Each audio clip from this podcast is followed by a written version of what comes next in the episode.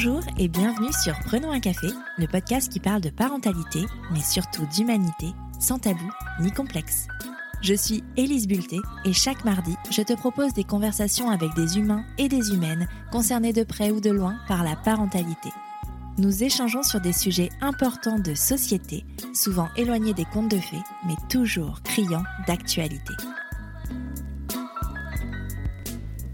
Parmi vous a réellement pensé la parentalité à venir au sein de son couple? Avez-vous questionné la place de chacun et chacune au sein du foyer? Ou vous êtes-vous laissé porter par le schéma classique papa travaille et maman reste à la maison Qui s'occupe des enfants? C'est la question que pose mon invité du jour, Sophie Adriensen, dans son essai paru en septembre 2023 aux éditions Les Pérégrines, qui est une pépite et que je te conseille de lire dès que possible. Mais avant de te précipiter en librairie, je te propose d'écouter ma conversation avec Sophie. Nous revenons sur son désir d'enfant, sur sa façon d'envisager la famille avant de la fonder et sur l'organisation qui régit son foyer. Sophie nous parle des choix qu'elle a faits avec son conjoint pour l'équilibre de leur famille, mais aussi pour la santé mentale de chacun et chacune. Tu pensais être seule à galérer? Mets tes écouteurs et prenons un café. Bonjour Sophie. Bonjour Elise. Bienvenue dans Prenons un café, je suis ravie de te recevoir. Eh ben, je suis ravie d'être là. Pour euh, les auditeurs et auditrices qui ne te connaissent pas, est-ce que tu peux te présenter en quelques mots s'il te plaît? Eh Oui, je suis Sophie Adriensen, je suis euh, écrivaine, euh, romancière, scénariste, autrice de livres pour les enfants et depuis cette rentrée, essayiste également. J'ai écrit à peu près 75 ouvrages, surtout pour la jeunesse, mais aussi pour pour les plus grands. C'est une belle collection, une belle performance. c'est fou, ça est écrit depuis combien de temps? Euh, Alors depuis euh, presque toujours, mais je suis publiée depuis une quinzaine d'années. Ouais, donc tu enchaînes quand même pas mal les publications, c'est chouette. Oui, les publications euh, jeunesse notamment ne sont pas soumises aux mêmes contraintes de, de, rythme qu'en littérature générale. Et, et, puis quand il y a des, des séries, par exemple, il peut facilement y avoir plusieurs titres qui sortent la même année. Alors moi, Sophie, je vais te poser la question traditionnelle de Prenons un café, à savoir, est-ce que tu as toujours désiré être mère? Euh, Alors, euh, je vais te faire une réponse de normande, même si je suis euh, bretonne. oui et non, c'est-à-dire qu'il y a eu le, début de ma vie où j'ai pas pensé qu'une autre possibilité existait, parce que je n'imaginais que la stricte reproduction du modèle qui s'offrait à moi. Et donc, euh, bah, mes parents euh, avaient eu euh, deux enfants et avec une forme de parentalité intensive pour ma mère puisqu'elle était devenue mère au foyer alors qu'elle était pharmacienne précédemment et à ma naissance elle a arrêté de travailler pour se consacrer à mon éducation puis aussi à celle de ma sœur. Donc voilà, intensivité de la, de la parentalité. Ensuite, je me suis dit que ça n'était pas obligatoire qu'il y avait d'autres possibilités. Et enfin, euh, j'ai eu envie, moi, d'être mère. J'ai essayé, euh, ça n'a pas fonctionné. Je suis passée par la case PMA. Ça a été une des raisons qui m'ont qui coûté euh, le couple que je formais à l'époque. Et enfin, j'ai rencontré celui qui est devenu mon mari, avec qui j'ai eu deux enfants. Je suis mère de deux garçons. C'est riche comme parcours, cette influence du schéma familial duquel tu es issu. Et, et, à un moment, ce passage finalement complètement en opposition avec, avec ça, de l'aliénation, entre guillemets, mais c'est quand même ça, de, de, ta maman dans ce rôle maternel, à ton opposition en disant, bah non, en fait, c'est pas c'est pas utile, c'est pas nécessaire. À quel moment de ta vie tu as eu justement cette opposition euh, de te dire euh, ben euh, non, je ne voudrais pas être mère, c'est pas il n'y a pas que ça dans la vie et c'est pas nécessaire à 100%. Alors déjà, je suis quelqu'un qui me suis beaucoup construite contre le, modèle parental, donc il y avait aussi un rejet des choix qui ont été faits par mes parents. Et puis, bah, j'ai découvert, euh, alors d'abord le monde du travail, le monde de l'entreprise. Et puis ensuite, j'ai aussi découvert euh, euh, ce que je voulais vraiment faire de ma vie, à savoir écrire à temps plein, parce que j'ai publié mes deux premiers livres en étant salarié, j'étais dans la finance avant. Et donc, je m'étais dit que la parentalité passant par la case PMA était extrêmement complexe à concilier avec le salariat. Enfin, globalement, si tu fais de la PMA, il faut, mettre au courant mmh. ton employeur et, et je me disais là, on touche à un truc très intime. Et puis, par rapport à, ma profession artistique, en fait, je me suis dit que ça me remplissait tellement euh, que j'étais pas sûre d'avoir encore de la place. Euh, il y a un côté hyper euh, égoïste, en fait, dans ce choix de, profession et de carrière. J'étais pas sûre d'avoir de la place pour la disponibilité pour quelqu'un d'autre. Il y avait ça aussi. Mmh.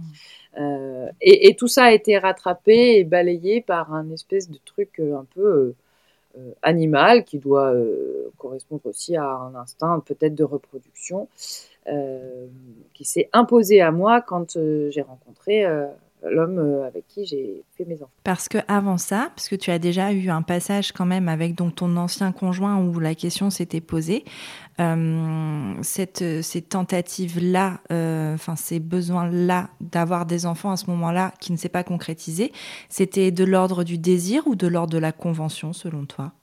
Je pense que je cherchais à répondre à des injonctions qui étaient multiples et il y avait une injonction très forte au sein de ma famille au sein de nos familles, en fait, euh, euh, de la part de nos mères qui, voulaient devenir grand-mère.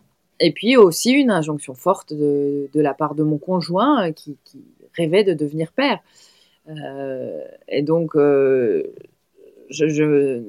n'avais plus de place, moi, par rapport à ces injonctions, pour me demander vraiment ce que je souhaitais. Et quand ces injonctions ont été vraiment proéminentes, je me suis dit, ben, on y va, en fait, on, on essaye ça. Euh, et, c'est quand ça n'a pas marché, que mon, couple a, volé en éclats, que je me suis dit, je n'ai jamais pris vraiment le temps de me demander euh, comment je me positionnais par rapport à ces injonctions-là.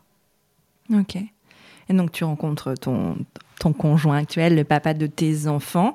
Et là, qu'est-ce qui se passe en toi? Enfin, c'est, euh, c'est un instinct, enfin tu, parles d'instinct, c'est quelque chose qui, euh, qui devient plus fort que tout, ce désir-là, ou ça reste euh, rationalisé avec euh, ben, ta vie professionnelle, ta vie de femme enfin, Comment il se situe ce désir-là?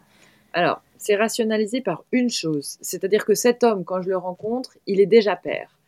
Il a déjà deux ah. enfants qui sont ados.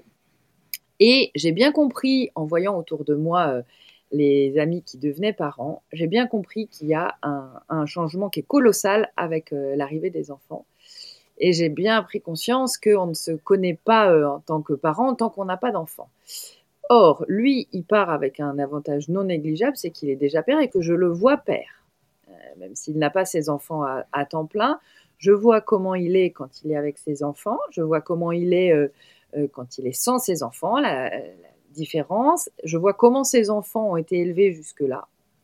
Et donc, je devine quel, euh, quel père il pourrait être euh, si on avait des enfants. Et c'est lui qui en parle, d'abord. C'est lui qui, me, qui amène le sujet et qui propose euh, finalement de faire de moi une mère, enfin qu'on ait des enfants ensemble, parce qu'il doit bien sentir que ce désir existe quelque part en moi. Donc, à partir du moment où moi je me suis dit on y va, euh, c'est tellement évident que, pour te dire, euh, j'ai été enceinte au cycle où je l'ai décidé, et ça me paraissait tellement surnaturel après avoir fait de la PMA que je m'en suis pas rendu compte tout de suite pendant plusieurs semaines, tellement ça, n'était pas dans les options euh, envisagées. mais donc, voilà, quand j'ai décidé d'y aller, là, j'ai mis de côté tous les éléments un petit peu rationnels que j'avais pu valider avant et qui le concernaient surtout lui dans le fait de, s'occuper des enfants. Hmm. C'est intéressant ce que tu dis parce que c'est comme une forme de, casting ou d'audition euh, sur la paternité. C'est vrai que quand tu as des enfants avec quelqu'un qui n'a pas d'enfants, et c'est quand même souvent le cas, enfin, on devient parent euh, en couple, donc, mais on ne connaît pas le parent, on se connaît déjà pas soi en tant que futur parent et en tant que, enfin, on ne sait pas quel parent on sera et quelles seront nos aspirations et, et on ne sait pas en fait en face ce qui va se passer. Donc c'est assez intéressant ce côté bah, du coup, j'ai déjà observé, euh, observé comment tu te comportais avec tes enfants. Et donc, en fait, euh, cette phase-là de toi me convient pour une future parentalité. Euh, J'essaye de réfléchir à est-ce qu'on pourrait appliquer ce genre de choses quand on n'a pas d'enfant? Non, parce que clairement, quand on n'y est pas confronté, c'est pas possible, mais c'est intéressant. Est-ce qu'on pourrait pas inventer des stages pour avoir euh, de l'observation de ton conjoint ou ta conjointe dans, dans la situation parentale? Ça pourrait être intéressant, mais ouais, c'est. Euh, c'est donc ouais, je trouve ça vraiment ouais, euh, intéressant. Ça fait quatre fois que je le dis, mais c'est vraiment le cas.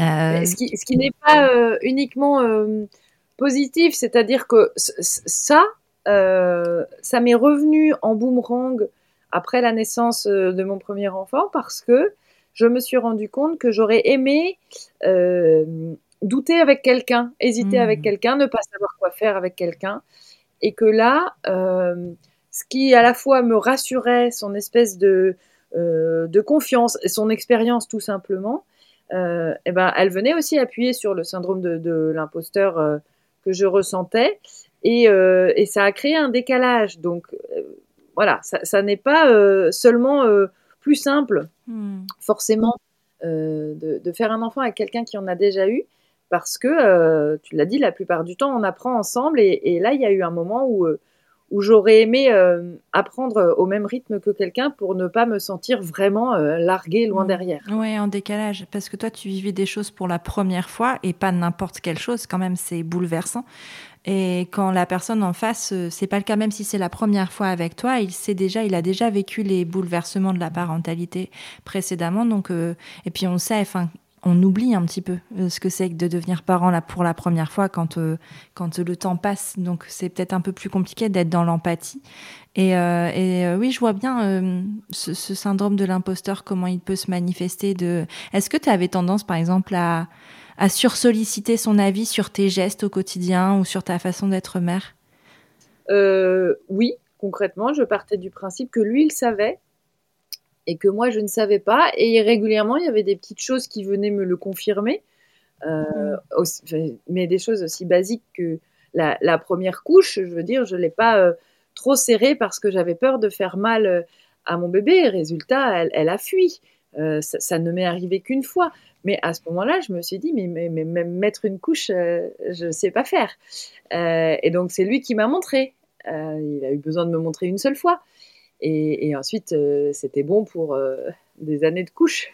ouais. Et pourtant, enfin, c'est ce qui arrive à la, à la plupart des parents qui deviennent parents pour la première fois. Enfin, je veux dire, à un moment, lui, il a certainement foiré sa première couche aussi. Mais voilà, sauf que c'était pas devant moi, c'était pas. Euh, hmm. du coup, j'avais l'impression que concernant la parentalité, en fait, lui, c'était vraiment le sachant, l'expérimenté. Hmm.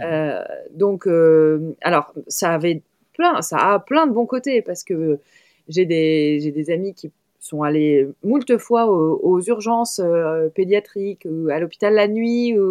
Euh, ça ne m'est jamais arrivé. Euh, je touche du bois parce que lui avait expérimenté bah, plein de cas de maladie avec ses deux premiers enfants. Et donc, il connaissait les gestes, alors qu'il n'a pas du tout fait d'études de médecine. donc, il nous a évité de. Enfin, voilà, vraiment des moments où moi j'aurais eu peur. lui, il, a su quoi faire.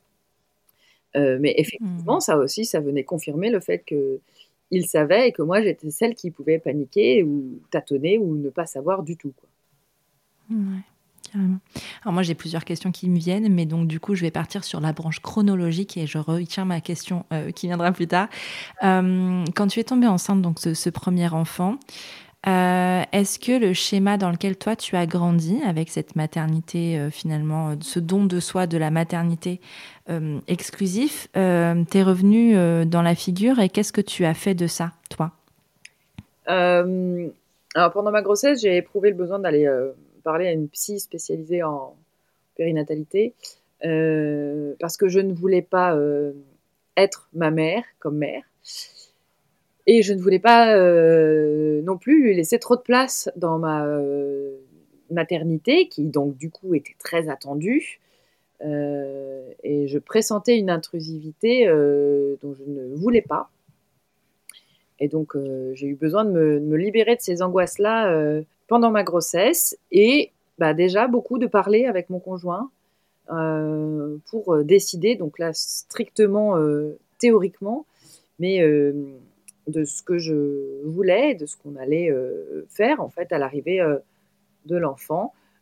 parler pour être sûr aussi qu'on allait pouvoir faire les choses à notre manière et donc laisser le moins possible nos familles intervenir d'une manière ou d'une autre là-dedans. Et, et ça m'a fait du bien de pouvoir l'exprimer à ce moment-là. C'était une angoisse forte. Et comme c'était exprimé, ça a été plus facile à, concrétiser euh, à la naissance.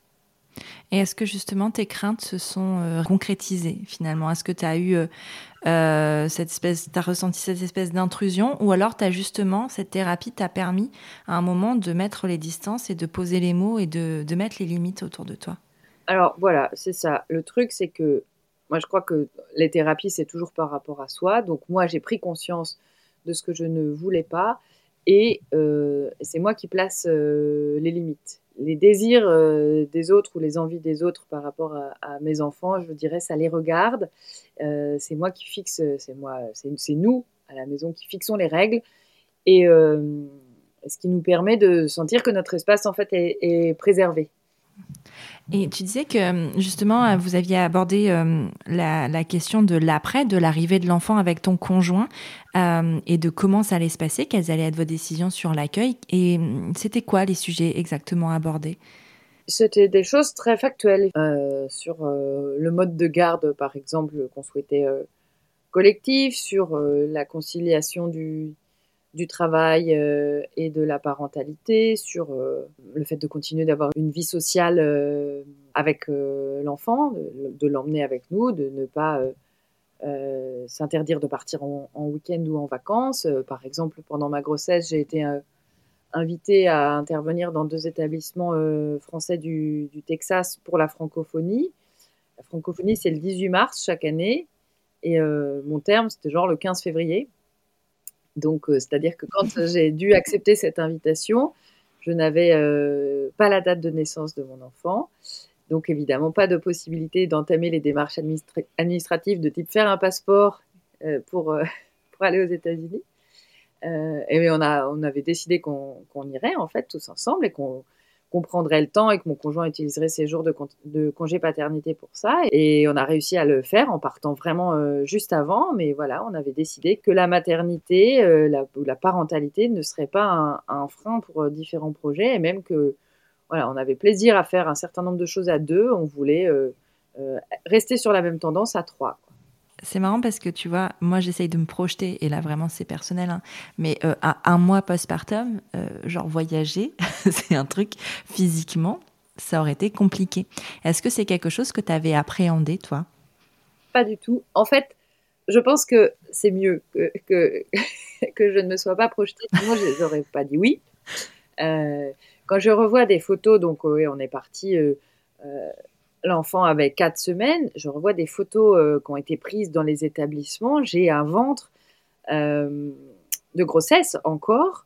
D'ailleurs, il y a, euh, je me souviens d'une femme dans un supermarché aux États-Unis. Je n'étais pas avec mon enfant, il était avec son papa dans un autre rayon. Et la femme m'a félicité pour ma grossesse en me demandant quand j'allais accoucher, alors que l'enfant était sorti depuis, depuis plus d'un mois. Euh, donc physiquement, j'étais pas du tout remise et puis j'avais accouché par césarienne, donc euh, il y avait eu, euh, mmh. pas pu me me remettre en mouvement très trop vite. je n'avais le droit de rien porter encore à part mon enfant, donc bien sûr pas les bagages pour partir de semaine à l'autre bout du monde. après, le truc c'est que notre enfant ne faisait pas ses nuits, alors du coup, on ne s'est pas du tout rendu compte du décalage horaire. Ça, c'était euh, l'avantage, c'est que de toute façon, euh, ça s'est très bien passé. On était de toute façon jet lagués euh, depuis la naissance. Et on a continué à ce niveau-là. C'était c'était top. Et puis même un long voyage en avion avec un nouveau-né, finalement, c'est plus facile qu'avec des enfants de, de 2 ou 4 ans qui ont besoin qu'on les occupe. Là, entre, entre les biberons et le personnel absolument aux petits soins et les gens qui s'en vont, qui s'écartent parce qu'ils ont peur que l'enfant pleure, mmh. ce qui n'a pas du tout été le cas. Euh, on était plutôt euh, dans, de, dans, de, bonnes conditions pour euh, voyager. Donc, en fait, je, je bénis mon une espèce d'inconscience qui m'a fait accepter cette invitation sans savoir du tout à quoi ça allait ressembler au niveau du postpartum. Parce que si j'avais réfléchi, je pense que, que j'aurais dit non. Le seul truc, c'est que je l'allaitais et quelques jours avant, j'ai dit, euh, j'ai verbalisé le fait que ça me. Je, voyais que ça allait être très contraignant. J'allaitais en tirant mon lait. Et, euh, je voyais la logistique du, du tire-lait euh, là-bas. Et en fait, j'ai dit à mon conjoint, là, je sens que ça, ça, me saoule, que j'en ai marre. Et à partir du moment où je l'ai verbalisé, en fait, euh, j'ai très vite arrêté de produire du lait. Mmh. Voilà, donc il y a quand même, voilà, ce, voyage a eu cette conséquence-là de mettre fin à l'allaitement qui n'était euh, de toute façon, euh, plus un moment de contact, c'était toujours mon lait, mais euh, on était passé quasiment exclusivement au, tire-lait, donc c'était moins difficile à, cesser, j'imagine, que si ça avait été un, moment particulier entre mon bébé et moi. Est-ce que pour toi, c'était évident que tu aurais plusieurs enfants? Alors, oui, parce qu'en fait, je ne trouvais pas ça cool pour mon enfant d'être enfant unique. Euh, et pour le coup, l'existence euh, des deux grands frères, beaucoup plus grands et ne vivant pas avec nous, paraissait pas jouer suffisamment le rôle de compagnie, d'équilibre même euh, entre les parents et les enfants. Donc je me disais qu'il faudrait pas laisser cet enfant tout seul. Je m'étais jamais dit, je m'étais jamais vue avec un seul enfant. tu vois, c'était plutôt soit pas, soit au moins deux, quoi. Ok. Et donc vous avez décidé de de, faire euh, un deuxième enfant assez rapidement, justement? Est-ce que l'écart d'âge était une vraie question pour avoir cet effet euh, fratrie, euh, fratrie compagnie Alors en fait, moi, après la naissance, j'ai fait une dépression du postpartum non diagnostiquée. Mmh. ce qui m'a laissé penser en fait que je ne serais pas capable d'avoir un, un, autre enfant. Et puis on a fini heureusement par euh, en parler euh, avec mon conjoint et quand euh, notre aîné avait presque trois ans. Et là, on a décidé de, faire un autre enfant. Et pareil, je suis tombée enceinte. j'ai fait une, fausse couche, mais je suis tombée enceinte deux semaines après ma fausse couche. Je ne savais même pas que c'était possible. Ça, pareil. donc, je m'en suis pas rendu mmh. compte tout de suite non plus. mais donc, du coup, cette, dépression, elle a duré euh, trois ans. Enfin, j'en ai pris conscience en étant mmh. enceinte euh, de nouveau. Et euh, je me dis qu'il s'en est fallu de peu pour qu'elle me retienne d'avoir un autre enfant, alors qu'en fait, c'est l'arrivée de l'autre enfant et la grossesse d'abord qui, d'une part, m'a fait prendre conscience de la dépression, m'a permis d'y mettre fin et de faire en sorte de ne pas en vivre une deuxième, et, et finalement à réparer beaucoup de choses. Donc, je, je me félicite mmh. euh, au quotidien qu'on ait pris euh, cette euh, décision-là. Et, dans l'absolu, en fait, donc mes enfants ont presque 4 ans d'écart, ce qui correspond à peu près à l'écart que j'ai moi avec, avec ma jeune sœur. Et sur le papier, j'aurais bien imaginé des écarts plus, un écart plus, plus petit. mais bah, j'ai pas réussi à remonter à la surface en fait avant ça, dans, cette espèce de, tsunami euh, de la naissance. Et donc, euh, il a fallu euh, ouais, voilà, vraiment remonter à la surface pour envisager la suite. Et ça, ça a pris du temps. Elle se manifestait comment, ta dépression postpartum? Et je veux dire, elle a été non diagnostiquée, donc c'est quelque chose dont tu ne parlais pas de ce mal-être? Non, parce que j'étais incapable de savoir quel mot poser là-dessus. Et euh, alors, je t'ai dit que j'étais allée voir une psy pendant ma grossesse, mais ça, c'est aussi un truc. Mmh. Euh, je, je, viens d'un, d'un milieu familial dans lequel euh, la santé mentale n'existe pas. C'est pas un sujet. on ne doit pas avoir de problème à ce niveau-là, sinon c'est qu'on est faible et ou fou. et il y a l'idée qu'on a été élevé pour n'appartenir à aucune de ces deux catégories. Donc, euh, c'est aussi, euh, je me suis affranchie de mon modèle d'éducation par rapport à ça. Euh, mais malgré tout, ça reste pas simple d'admettre une vulnérabilité, des faiblesses. Je trouve que la, faiblesse en soi, c'est c'est pas du tout problématique. Et donc, moi, là, tout le monde me disait que tout allait bien. J'avais un bébé en bonne santé, j'étais factuellement en bonne santé. Euh, je me disais que là, moi, je n'avais pas le droit d'exprimer un quelconque euh, mal-être, y compris avec mon conjoint. Donc lui, il voyait bien qu'il y avait un truc qui n'allait pas, mais j'étais pas capable de mettre le moindre mot euh, là-dessus. Et comme lui, comme moi d'ailleurs, on n'avait jamais entendu parler de dépression du postpartum, on avait entendu mmh. parler du baby blues, mais pas de plus que ça. on était en incapacité, moi, de demander de l'aide, lui de m'en proposer vis-à-vis d'un tiers, parce que c'était un truc qui n'existait pas, quoi. Et moi, je pensais que, en fait, je venais de comprendre, d'entrer dans le secret le, mieux gardé de, depuis la nuit des temps entre les femmes, celui de la maternité. J'ai pensé que tout le monde ressentait ça, en fait, le fait de se sentir vidé de toute euh, énergie, de toute euh, joie. Euh, donc j'étais là, présente, mais mentalement complètement absente. il m'est arrivé de me dire aussi que je pourrais vraiment disparaître et que ça ne changerait rien à la bonne entente qu'il y avait entre mon bébé et, son père. et j'ai cru que vraiment, il n'y avait rien à dire parce que c'était ce que toutes les mères faisaient, sourire pour la photo, euh, avoir un bébé qui va bien et puis n'avoir plus goût à rien. quoi. C'est en étant enceinte de nouveau et en sentant l'énergie revenir que je me suis dit, mais non, mais euh, ce que j'ai vécu n'était pas euh, normal, en tout cas pas définitif. ça doit porter un nom. J'ai cherché le, le, nom que ça pouvait porter et ensuite j'ai j'ai sorti le haut-parleur pour dire autour de moi, euh, il va falloir euh, m'aider pour que ça ne se reproduise pas. Quoi. Mmh, carrément. Tu as un métier quand même qui, euh, qui t'impose, entre guillemets, hein, vraiment, c'est parce que je trouve pas l'autre mot, mais qui en tout cas sort de tes tripes, qui est assez créatif. Est-ce que cette dépression postpartum-là, alors qu'il n'y avait pas les mots dessus, s'est ressentie dans ton travail à ce moment-là? Dès que je suis sortie de la maternité, au bout de quelques jours, je me suis remise à l'ordi j'ai écrit un roman qui s'appelle Linea Nigra, du nom de cette ligne brune euh, qu'une femme sur deux a à la verticale du ventre pendant sa grossesse, euh, que moi j'ai eu euh, pendant mes grossesses. Et j'ai écrit parce que j'avais besoin de comprendre ce qui venait de se passer. mon accouchement s'était passé extrêmement rapidement. J'avais besoin de consigner, de laisser une trace des, choses, de noter les petits, les petits gestes, les petits détails j'avais besoin de ça pour dépasser l'accouchement, j'avais besoin de ça pour euh, euh, accepter le fait que j'étais en train de devenir mère, même si euh, j'attendais toujours l'arrivée de l'instinct maternel qui ne m'avait pas été livré à la maternité avec la valisette d'échantillons.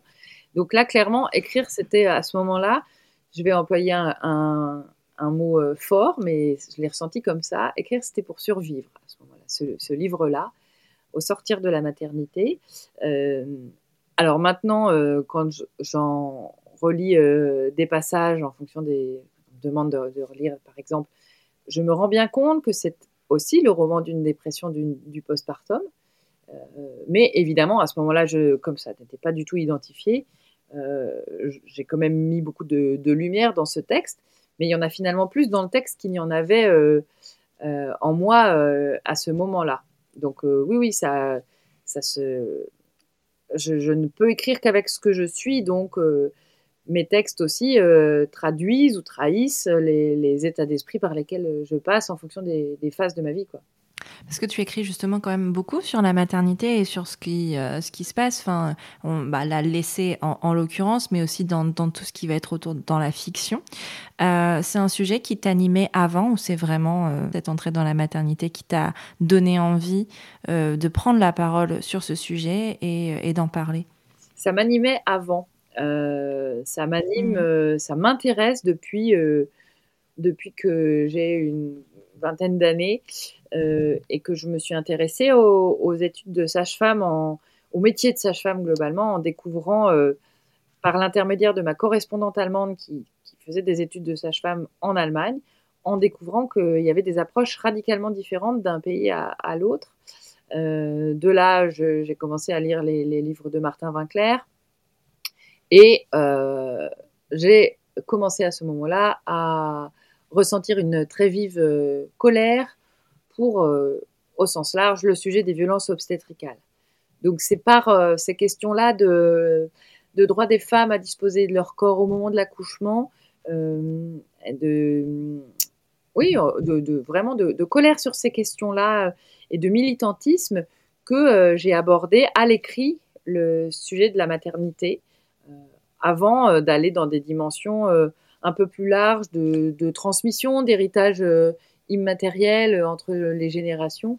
mais ma, première approche de la maternité par la fiction tournait autour vraiment du corps du, mmh. et de la maltraitance médicale. Euh, tu parlais de l'arrivée de ton deuxième enfant, qui a changé quand même beaucoup de choses dans ta vie. Euh, qu'est-ce que tu as mis en place justement? Donc tu tombes enceinte, c'est ce que tu, je, je, reprends ce que tu dis. Euh, tu te rends bien compte que cette nouvelle énergie est, est, positive et que ce que tu vivais depuis déjà trois ans était très négatif. À ce moment-là, tu donc tu prends la parole, tu en parles autour de toi, mais qu'est-ce que tu mets concrètement en place pour pour aller mieux et pour sortir la tête de l'eau? C'est-à-dire que, en fait, j'ai dit à, mon conjoint, ma sage-femme, la sage-femme libérale qui, me suivait, et à moi-même, qu'il faudrait être attentif à différents euh, signaux, euh, bah, notamment ma, fatigue, euh, et le fait de l'avoir dit, de savoir que si je disais je suis fatiguée, ça allait être entendu différemment quand j'avais pu le dire la première fois. Ça déjà, c'était pour moi très rassurant. J'avais aussi été capable de dire que pour aller bien, ben, j'ai besoin d'écrire et que donc il faudrait me laisser la possibilité de le faire, des, espaces pour ça. et puis c'était aussi concrètement s'organiser au niveau de la famille pour que je puisse avoir du temps pour aller voir ben, une sage-femme acupunctrice pour euh, pour, pour, travailler sur les énergies euh, post-accouchement euh, recevoir un soin Rebozo pour resserrer mon bassin. Concrètement, je suis même partie une semaine quand mon enfant avait deux mois dans un centre de thalassothérapie à proximité de la maison, donc avec l'idée que je pouvais rentrer, avec mon mari qui m'avait demandé de ne pas le faire, de ne le faire qu'au cas de, vraiment si j'arrivais pas à tenir. Donc là, j'ai laissé les deux enfants et, euh, j'ai dormi des nuits de 8 heures euh, euh, d'affilée. J'ai passé une semaine à, à être massée, à prendre soin de, de, mon corps. Et je suis rentrée dans un état d'esprit radicalement différent. C'est-à-dire que la, fatigue avait disparu avec cette semaine-là et j'étais prête à être complètement là pour ma famille. C'est c'est cette semaine-là aussi qui m'a permis d'achever de me remettre de mon deuxième accouchement qui était de nouveau euh, une césarienne, d'accepter de faire la paix aussi euh, psychologiquement avec ça, avec ces deux euh, césariennes alors que je m'étais préparée la première fois en maison de naissance et, la deuxième fois pour une voie mmh. basse malgré l'utérus cicatriciel. Donc dans les deux cas, il y avait quand même un, écart entre l'accouchement réel et, et l'accouchement euh, imaginer, j'avais pas, dis volontairement pas rêvé parce que, mais imaginer en tout cas. Euh, donc euh, voilà, on s'est on s'est organisé. Là pour le coup, le soutien de mon conjoint a été déterminant. le soutien de mon conjoint et le fait que moi je n'hésite pas du tout à dire oula là, là ça va pas, il faut que je puisse faut que je puisse souffler d'une manière ou d'une autre. c'est ce qui nous a permis, c'est ce qui m'a permis moi de pas de pas vivre un seul épisode dépressif finalement euh, après les montagnes russes euh, hormonales euh, directement post-accouchement. et parce que je savais que j'avais ce garde-fou à la maison de mon conjoint et puis la sage-femme aussi qui prenait des nouvelles et qui savait qu'il y avait un terrain potentiellement propice à une autre dépression. En fait, ce que moi j'entends dans ce que tu dis, c'est que tu as pu profiter d'une convalescence qui est clairement nécessaire à l'arrivée d'un enfant, tant pour le corps que pour l'esprit, parce que quand même, enfin, c'est des épreuves, hein, euh, des épreuves physiques, euh, des épreuves psychologiques, et en fait, je pense qu'on aurait tous toutes besoin de, ce genre de convalescence euh, à un moment, puisque en fait, bah, en plus, d'autant plus, enfin d'autant plus, je sais pas si c'est d'autant plus, mais avec une césarienne qui est une intervention médicale, quand on se fait opérer de quoi que ce soit, on a un temps euh, de convalescence qui n'est pas euh, qui n'est pas donné avec la maternité parce que la mère est censée s'occuper à 100% de son enfant et est censée ne plus tellement exister au détriment de son enfant. ce qui me permet de faire un petit lien avec euh, l'essai, donc tu en parlais euh, au départ, euh, que tu as écrit, qui s'appelle Qui s'occupe des enfants Repenser la, parentalité traditionnelle. quand tu parles de parentalité traditionnelle, qu'est-ce que ça veut dire? Euh, alors, je voudrais juste faire un, tout petit rebond sur euh, ce, qu'on s'est dit juste avant, euh, parce que cette convalescence, je suis tout à fait d'accord avec toi. alors, c'est quand même un, privilège immense parce que mhm. partir une semaine, ça veut dire avoir les moyens. voilà, mhm. je me suis payé ma, ma semaine de, de Talasso, mais j'avais aussi les, donc les moyens financiers, mais aussi les moyens effectivement logistiques que à la maison, mon conjoint puisse euh, s'occuper euh, de deux enfants avec deux rythmes différents, un euh, nourrisson, un qui était à l'école, etc. Donc ça, je suis d'accord qu'il faudrait le permettre à tout le monde.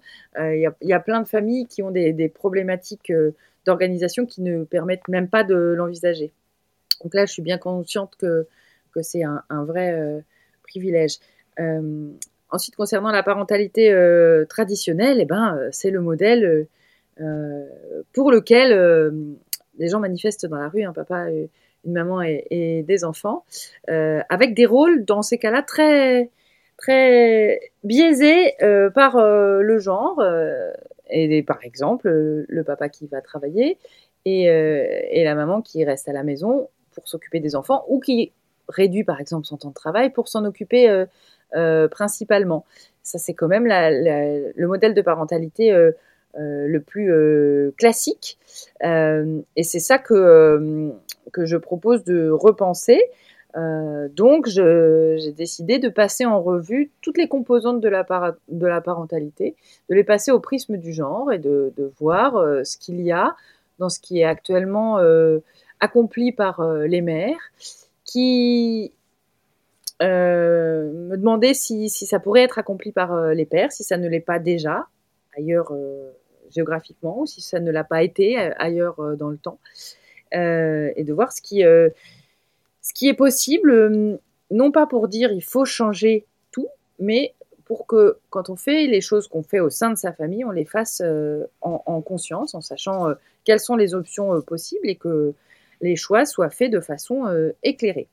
Quel a été le point de départ de cette réflexion-là? Pourquoi tu as eu envie de repenser justement les, modèles traditionnels, enfin en tout cas traditionnels dans, dans, un monde occidental et là où on vit nous? En fait, euh, quand on a eu notre deuxième enfant, on a décidé avec mon mari euh, que moi je continuerais à travailler à temps plein et que lui deviendrait euh, père au foyer à durée indéterminée. Mmh. Ça ne veut pas dire que c'est définitif, mais que en tout cas, tant que nos enfants seraient jeunes, et aurait besoin de beaucoup d'attention et de présence, eh bien, euh, ce serait euh, son occupation euh, à lui. Et en fait, ça marche très bien. Enfin, on est content l'un et l'autre. on a vraiment décidé ça conjointement. Et on s'est rendu compte que c'était, ça suscitait beaucoup de questions, beaucoup d'interrogations, que ça se heurte parfois à différentes choses et c'est ça qui m'a donné envie de théoriser un peu en partant de mon expérience euh, familiale personnelle.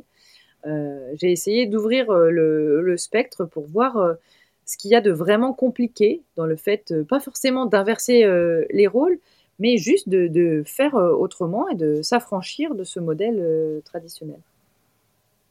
Qu'est-ce qui faisait réagir à l'annonce de, ce choix de, père au foyer? Qu'est-ce qui, euh, finalement, qu'est-ce qui était le plus, euh, enfin, qu'est-ce qui les trigger ces gens? Pourquoi ils réagissent? Alors en fait, euh, on soupçonne mon conjoint de d'avoir choisi une solution ultra confortable où globalement il fait pas grand-chose de ses journées. Et et moi, on me, on me renvoie le fait que je devrais être plus présente auprès de mes enfants. Donc euh, moi, je suis euh, culpabilisée euh, par la société au sens large, de choisir ma carrière plutôt que de la mettre en sommeil ou de la ralentir pour mes enfants. Et mon conjoint, lui, en fait, il, souffre, je pense que je peux le dire comme ça, d'occuper une fonction qui n'existe pas, administrativement, c'est pas un métier. Hein. Influenceur, euh, c'est un métier, mais père au foyer ou mère au foyer, ça n'est pas un métier au regard de, l'état civil. Donc un métier qui n'existe pas, qui n'est pas du tout valorisé, dont on a l'impression qu'il ne compte pas. Euh, c'est hyper ingrat parce que euh, les tâches domestiques, globalement, on les remarque quand elles ne sont pas faites ou mal faites. Sinon, il y a énormément de travail invisible. Les femmes connaissent ça depuis des années et verbalise en fait euh, des revendications par rapport à ça depuis en France les années 70. Et, et, lui, il découvre tout ça. Et alors, ce qu'on n'arrive déjà pas trop à entendre de la part d'une femme depuis plus de 50 ans, bah, on ne l'entend pas du tout depuis de la part d'un homme. et puis on se dit que, que oui, que en fait lui c'est une planque quoi, une planque qui en plus pourrait lui ramollir le cerveau. c'est déjà arrivé ce genre de, de questions et c'est arrivé aussi à d'autres pères euh, que j'ai fait parler euh, pour le livre qui s'occupe des enfants. Euh, des gens qui s'inquiètent de, de, la santé mentale de ceux qui restent avec des enfants, comme si c'était forcément, comme s'il y avait forcément moins d'émulation intellectuelle que de parler avec ses collègues à la machine à café. C'est marrant parce qu'on s'inquiète quand même pas de la santé mentale des femmes quand elles restent au foyer. Pourquoi on s'inquiète de celle des hommes? Mais en fait, c'est ça que je trouve, euh, c'est même finalement euh, assez injuste. Enfin bon, si, si, les choses étaient justes, euh, on le saurait, et puis il n'y aurait pas ni tous ces livres ni tous ces podcasts. Mais en fait, le discours de l'épanouissement qui arrive aux femmes par la maternité, il est encore très présent, et on n'arrive pas à concevoir qu'un père puisse s'épanouir dans la paternité. Je, trouve ça assez fou on cherche une explication en fait euh, à ça euh, euh, dans son parcours biographique. sinon, on ne voit pas pourquoi il pourrait juste trouver que sa place la plus juste est auprès de, nos jeunes enfants, sachant que c'est aussi, j'allais dire, un travail d'équipe parce que moi j'ai pas mal de déplacements, donc je peux aussi partir très sereinement. C'est aussi euh, à moi qu'il rend service, euh, pas seulement euh, aux enfants, je dirais, il s'occupe finalement aussi de moi en me permettant de, travailler dans les meilleures conditions possibles. Mais bah, visiblement, ça ne passe pas pour quelque chose d'assez épanouissant. C'est comme si dans tout ça, il s'oubliait forcément, et je ne pense pas que ce soit le cas. Puis il y a peut-être aussi cette notion de c'est toi qui ramènes l'argent à la maison, du coup. Euh, et de comment dire émasculation finalement parce que le rôle de l'homme serait d'aller à la chasse et de ramener euh, le gibier pour nourrir son foyer alors qu'en fait dans ton modèle c'est toi qui le fais. Euh, quel est qu'est-ce que tu as pu noter sur ce, sujet-là? Alors ça, ça m'a obligé à travailler sur le, mythe de la virilité qui donc est un mythe et donc peut être déconstruit puisqu'il a été construit. Euh, moi, j'ai dû euh, accepter que l'argent que je gagne, euh, je le gagne comme je le gagne parce que effectivement, mon conjoint aussi me permet de le gagner en me libérant du temps, par exemple. Ça veut dire aussi que voilà, il y a une vraie notion de, partage. là où j'ai été très surprise, c'est que il m'est beaucoup revenu le fait que l'admiration que d'autres femmes notamment portent à leur conjoint euh, est quand même assez fortement connectée euh, à leur identité professionnelle et donc à leur euh, salaire.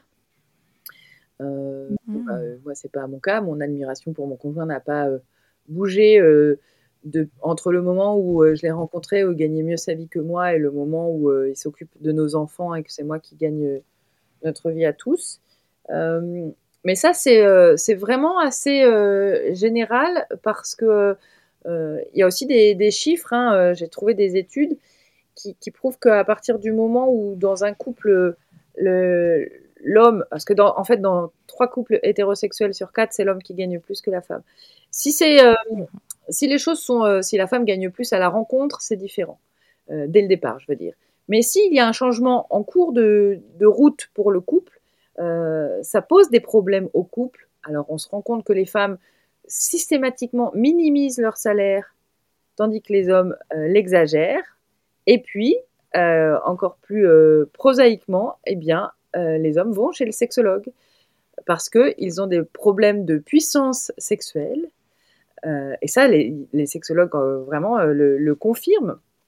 les hommes vivent mal le fait que leur conjointe se mette à gagner plus que, et ça se traduit très directement euh, sous la couette. Euh, mais parce que, euh, parce que, en fait, tout le monde est biberonné au mythe de la virilité et qu'il y a l'idée qu'on n'est pas un homme si, si on ne gagne pas plein d'argent et si on ne paye pas l'addition au restaurant. À partir du moment où on se dit que c'est pas un souci, il y a beaucoup de choses qui peuvent être euh, beaucoup plus faciles à vivre, me semble-t-il. Mhm. Puis euh, autour de la sexualité, il y a aussi cette vision très archaïque hein, de en fait, euh, la femme doit se soumettre à l'homme et avoir ce droit de cuissage parce que l'homme vient euh, subvenir aux besoins et que finalement elle est là pour s'occuper des enfants, oui, s'occuper de la maison, mais aussi répondre à des besoins. Et vous le voyez pas, mais je mets des gros guillemets aux besoins sexuels qui n'existent pas, hein. mais, mais qui doit être là pour subvenir aux besoins d'un homme qui a justement pas le choix puisque ce n'est qu'un homme qui doit répondre à ses désirs et à ses pulsions sexuelles. Et il y a cette image-là aussi de la femme qui a ce... Bah, on parle de devoir conjugal, tu vois, et, c'est encore dans les, euh, dans, les imaginaires collectifs, il y a encore beaucoup de femmes qui finalement se forcent euh, dans la sexualité parce qu'elles pensent qu'elles doivent le faire, que c'est de leur devoir et que c'est ce dont on attend d'elles. Euh, et donc du coup, quand la situation finalement au sein du couple hétérosexuel est que la femme gagne plus d'argent, bah, il y a moins ce rapport-là, parce qu'en fait, la, femme a peut-être moins ce côté de redevabilité auprès de l'homme. Et est-ce que l'homme se sent un jour redevable auprès de sa femme de subvenir à ses besoins? Je ne sais pas. Mais euh, est-ce que tu as pu euh, noter euh, ce, genre de choses, toi?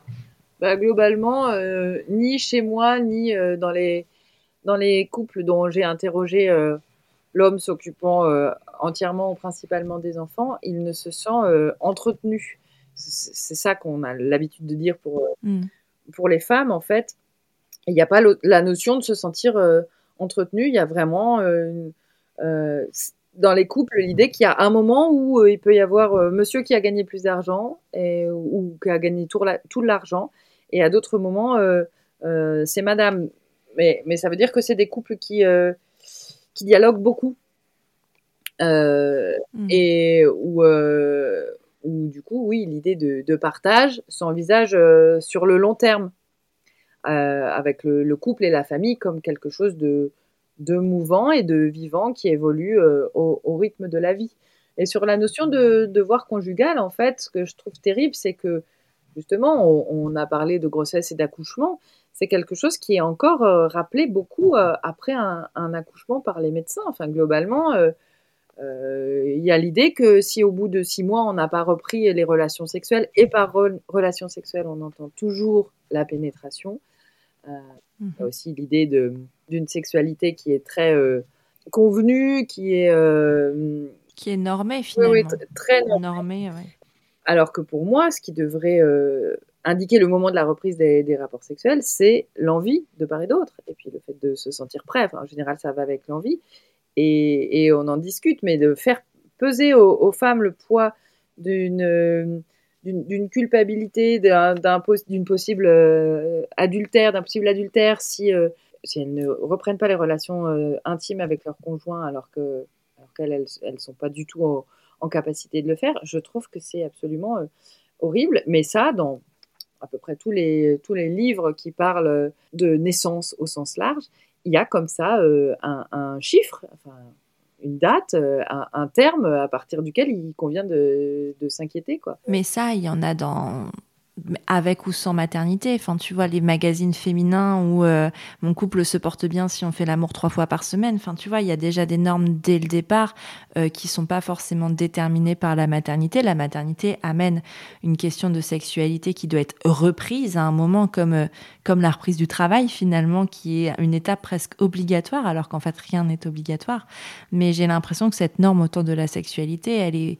Enfin, elle pèse sur euh, les épaules des femmes depuis, euh, bah, depuis le moment où en fait elles sont en, entre guillemets en capacité, enfin, euh, ou à partir du moment où elles commencent leur vie sexuelle en fait, qu'elle se soit de leur plein gré ou pas, parce que il y a aussi euh, tout ce poids de l'histoire de, en fait, la vie sexuelle des femmes, c'était pas un choix avant pour les femmes de la débuter à ce moment-là, c'est qu'elles étaient obligées par le mariage.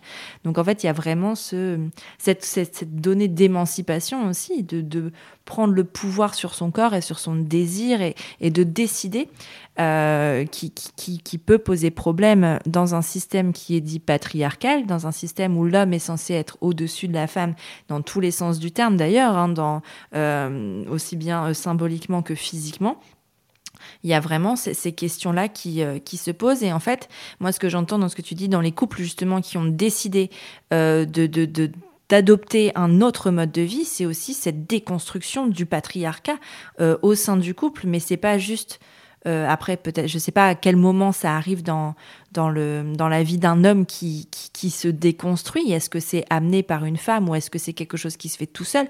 Mais dans tous les cas, il y a ce, et je fais le geste, hein, mais il y a ce, ce, un moment, cet équilibre qui se crée aussi, ce niveau vraiment d'égalité et pas une égalité. Euh, euh, comment dire, factice euh, qu'on pourrait cacher derrière une égalité de salaire, par exemple, dans l'emploi, enfin, ce genre de choses. Il y a une vraie égalité au sein des couples, finalement, qui font des choix différents.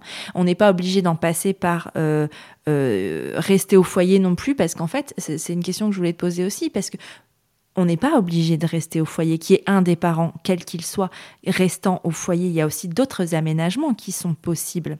Euh, et là, pour le coup, c'est une expérience personnelle qui parle, où en fait, euh, nous, dans notre couple, euh, on travaille tous les deux, mais on a des aménagements tous les deux, c'est-à-dire qu'on travaille moins tous les deux. Euh, pour pouvoir euh, ben, subvenir à, la réalité de notre enfant qui grandit, donc il en a peut-être un peu moins besoin, mais en tout cas c'était vrai, très très vrai au début de sa vie, où vraiment le choix a été, euh, fait ensemble et pas juste un qui ne travaille plus et, et, l'autre qui travaille à temps plein. Mais ça, c'est encore une fois, je pense que c'est une question de communication et de désir profond de l'être humain dans sa vision de la parentalité, mais de sa vie professionnelle aussi. Oui, effectivement, on n'est pas obligé d'aller à quelque chose d'aussi, euh, je ne sais pas si on doit dire extrême ou radical. Euh, dans les faits, euh, les, chiffres montrent bien que dans la plupart des couples, la personne, des couples hétéros, la personne qui aménage son temps de travail ou qui le réduit ou qui passe à temps, à temps partiel ou qui prend un congé parental, c'est la mère. et effectivement, il y a d'autres possibilités.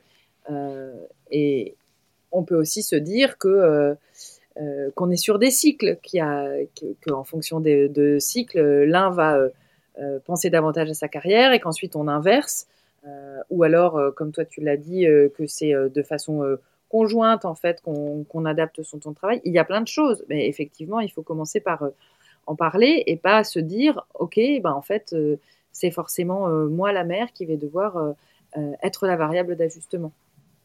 Carrément. Et il y a aussi ce côté, euh, euh, comment dire, en fait, les femmes arrêtent de travailler plus facilement à la naissance des enfants parce qu'il y a cette inégalité salariale aussi qui est réelle. Parce que du coup, dans le couple, si, euh, comme les hommes gagnent en moyenne beaucoup, enfin, beaucoup plus d'argent que les femmes, enlever la partie salariale de l'homme a plus d'impact qu'enlever la partie euh, salariale de la femme. Et ça, c'est une réalité, euh, une réalité dont on se sert aussi comme excuse. Mais si les femmes avaient la possibilité aussi d'évoluer professionnellement au lieu de s'arrêter euh, de travailler. Et là, je parle vraiment quand c'est une question, quand c'est pas un choix, quand c'est vraiment, euh, on le fait parce que c'est moi qui gagne moins d'argent. Euh, si la femme avait la possibilité de continuer son emploi, si elle, le désirait, ben, elle aurait cette possibilité d'évolution et les salaires pourraient être équilibrés. Mais en fait, si il n'y avait pas ces écarts salariales-là, si les inégalités entre les femmes et les hommes n'étaient pas réelles, les questions de qui s'occupe des enfants, bah, elle serait vraiment plus posée au sein des couples parce qu'en fait, moi, finalement, j'ai l'impression que c'est une question qui ne se pose même pas. Oui, oui. Et résultat, donc les égalités salariales dont tu parles, tout le monde en est à peu près conscient maintenant, je pense. Euh, mais résultat, la parentalité, elle euh, bénéficie à la carrière des pères durablement et elle pénalise durablement la carrière des mères. Donc, euh, on est dans un cercle vicieux pour l'instant dont je ne vois pas euh, d'issue euh, possible parce que euh, même le, congé paternité a été, sa, durée a été allongée. mais en fait, il n'y a pas d'obligation à prendre ces jours-là. et puis, on, mesure bien ce, décalage-là lorsqu'il y a des séparations, lorsque les couples se séparent. Mm. Et on voit bien que au sein du couple, la femme s'appauvrit finalement au sein du couple hétéropatriarcal. Et résultat, son niveau de vie est, très très dégradé quand il y a une séparation. Alors que euh, globalement, euh, pour l'homme, ça fait pas beaucoup de différence. Et l'homme très vite retrouve son, niveau de vie euh, de quand il était en couple, alors que bah, la plupart des femmes mettent des années avant de le retrouver. Certaines ne le retrouvent jamais et certaines tombent dans une très très grande euh, pauvreté. Euh, oui, parce qu'en plus, elles deviennent mères célibataires, puisque mm, dans la séparation, euh, le père ne fait, pas sa, ne fait toujours pas sa part non plus, puisque c'est pas. Enfin, il y a. Je sais pas, je sais pas si tu as les chiffres justement de tout ce qui est autour des gardes alternées, mais vraiment égalitaires dans les séparations. non, je sais que effectivement la garde est, est plus souvent accordé euh, à la mère. Et globalement, il semble que euh, ça arrange tout le monde parce que les pères qui demandent la garde, euh, généralement l'obtiennent. C'est-à-dire que ces hommes qu'on a vus se grimper sur des grues, par exemple, en disant qu'ils étaient privés de la garde de leurs enfants, c'est généralement parce qu'il y avait une décision de justice les privant de cette garde-là. Donc il y avait une bonne raison que la garde ne leur soit pas confiée. Et c'est pas du tout des martyrs euh, de, la situation. Donc euh, globalement, oui, c'est les, femmes euh, qui gardent les enfants. Et comme tu disais, c'est aussi ce qui les pénalise. et puis quand il y a une séparation, on sait que on a constaté que les femmes doivent racheter, beaucoup plus de choses parce que en couple c'est pareil, les, les hommes n'achètent pas les mêmes choses. Les hommes vont faire des dépenses plus conséquentes pour des choses qui se, voient socialement. C'est ce que, la, ce que Titu Lecoq appelle la théorie du pot de yaourt. Et la mère achète ce qui est consommable, qui ne se voit pas, mais qui coûte euh, quand même de l'argent. Et donc, euh, à la séparation, bah, elle doit racheter une machine à laver, une voiture, un ordinateur, euh, des grosses choses avec lesquelles l'homme est parti parce que il y avait son nom sur les factures finalement. Mhm. et donc, ça creuse encore plus l'écart entre les mhm. deux ménages qui sont issus du, ménage qui, qui a splitté. Quoi. C'est vrai que euh, la séparation est une vraie question parce que finalement, les femmes qui s'enferment dans des situations de précarité parce qu'elles arrêtent de travailler, parce que tout ça, en fait, n'osent plus partir au moment où elles en auraient besoin aussi. Et dans les cas de violence familiale, euh, par exemple, de violence faite aux femmes, c'est dramatique ce genre de situation. Bah oui, oui, la, dépendance financière, effectivement, euh, et ben fait le lit des violences euh, conjugales dans, les foyers où il y a, où il y a ce terrain-là, évidemment. Euh, tes enfants ont quel âge, dis-moi? Ils ont 4 ans et 8 ans. Euh, qu'est-ce que vous imaginez dans la suite de votre construction familiale? Est-ce que ton conjoint aurait envie de, de reprendre un travail ou pas? Et quelle est, la, ouais, quelle est la, la trajectoire que vous envisagez? Je pense que, que à mesure que le temps va passer et que les enfants seront moins finalement euh, demandeur de, présence, d'encadrement d'activité, ce genre de choses. Euh, mon conjoint va reprendre une activité, mais qui ne sera pas forcément avant. Il diriger une entreprise de la communication. Il ne sera pas forcément dans le même domaine. Je pense que l'enseignement principal de tout ça, c'est euh, l'envie de transmettre et que c'est probablement dans cette direction-là qu'il se, dirigera ou peut-être en restant euh, auprès d'enfants d'ailleurs, ça j'en sais rien. En tout cas, c'est sûr que euh, cette, euh, cette étape de parentalité avec beaucoup de présence le transforme et donc transforme aussi son rapport au travail. C'est-à-dire que s'il revient sur le marché du travail, il n'aura plus le même regard et donc il ne voudra plus faire les mêmes choses. Ça, ça me paraît évident. Ouais tu acceptes moins peut-être euh, les contraintes d'horaire et, et, mettre en priorité plus facilement ta vie de famille euh, quand tu as vécu justement euh, toute cette importance-là. Et mais c'est ce qui se ressent aussi de toute façon quand une personne au sein du couple de manière générale arrête de travailler à l'arrivée des enfants. Il est quand même assez fréquent finalement euh, qu'il y ait un changement de carrière et un changement d'orientation, euh, qu'on n'ait plus envie, euh, qu'on soit une femme ou un homme hein, d'ailleurs, de ce qu'on avait avant parce qu'on a goûté à autre chose. C'est très très courant finalement. Oui, je pense que la, parentalité, ça fait quand même partie des, très grands chocs de chaque existence. Donc c'est assez logique qu'on en soit changé et pas incohérent que ça nous change dans notre rapport au travail, bien sûr. Mmh, carrément. Est-ce que tu vas continuer à écrire autour de sur les sujets parentalité, maternité? Ben, Il y a des jours où je me dis que, que j'ai abordé la question par tous les, tous les angles qui m'intéressaient. Et puis régulièrement, en fait, je me dis, bah non, mais euh, j'ai encore des choses à dire. Donc, euh, J'aurais probablement encore des, livres à, écrire sur le sujet, aussi parce que euh, ben, je, connais euh, la prime enfance, mais je vais découvrir d'autres choses à mesure que, que mes enfants vont grandir. Et, je vais euh, me découvrir encore autrement comme mère d'enfants plus grands. Donc, c'est toujours un. L'encrier se remplit éternellement, finalement. Carrément, je pense qu'on en apprend. Euh, ça, c'était une phrase de ma mère. On en apprend tous les jours et dans quelques domaines que ce soit. Et je pense que c'est vraiment vrai. Et d'autant plus en parentalité où on croit que on a tout vu, on a survécu à tout. Et puis en fait, euh, non, les enfants sont pleins de surprises et nous apprennent euh, euh, encore d'autres choses. En tout cas, je te remercie beaucoup, Sophie, pour cet échange. Je vais rappeler le titre de ton essai qui est sorti en septembre, qui s'appelle Qui s'occupe des enfants? Repenser la parentalité traditionnelle aux éditions Les Pérégrines. on peut le trouver dans toutes les bonnes librairies, on est d'accord? Oui, exactement. Euh, Est-ce que tu as, d'autres actus? Tu as, des, choses à nous annoncer autour de, autour de tes euh, parutions à venir? Il y aura pas mal d'ouvrages euh, jeunesse en 2024. Euh, mhm. mais je vais en fait, il y aura deux bandes dessinées qui vont s'intéresser à, la grossesse au sens très large et une fois de plus au droit des femmes à disposer de leur corps pendant cette période particulière et au droit des femmes à décider euh, ah bah, sur, la, on a hâte. naissance. Trop bien. En, tout cas, merci beaucoup pour, euh, pour cet échange et pour tout ton travail parce que je pense qu'il est vraiment euh, nécessaire, utile qu'on prenne la parole sur ces sujets-là et tu le fais admirablement bien. Donc bravo pour tout ça. si jamais les auditeurs ou auditrices veulent échanger avec toi après l'écoute de cet épisode, ça se passe par où? Eh bien, euh, sur euh, Instagram ou euh, avec mon, site ou mon blog. Trop bien. Bah, je te remercie beaucoup. Et puis à bientôt, Sophie. Merci beaucoup, Elie. À bientôt. Voilà, c'est terminé pour ce nouvel épisode de Prenons un café. Cet épisode t'a plu? Parle-en à tes amis et partage-le sur Instagram en me taguant at Elise-du-bas Prenons un café. Ça reste le moyen le plus efficace pour faire grandir ce podcast. Après ça, tu peux aussi envoyer un max de love à Prenons un café sur Apple Podcast.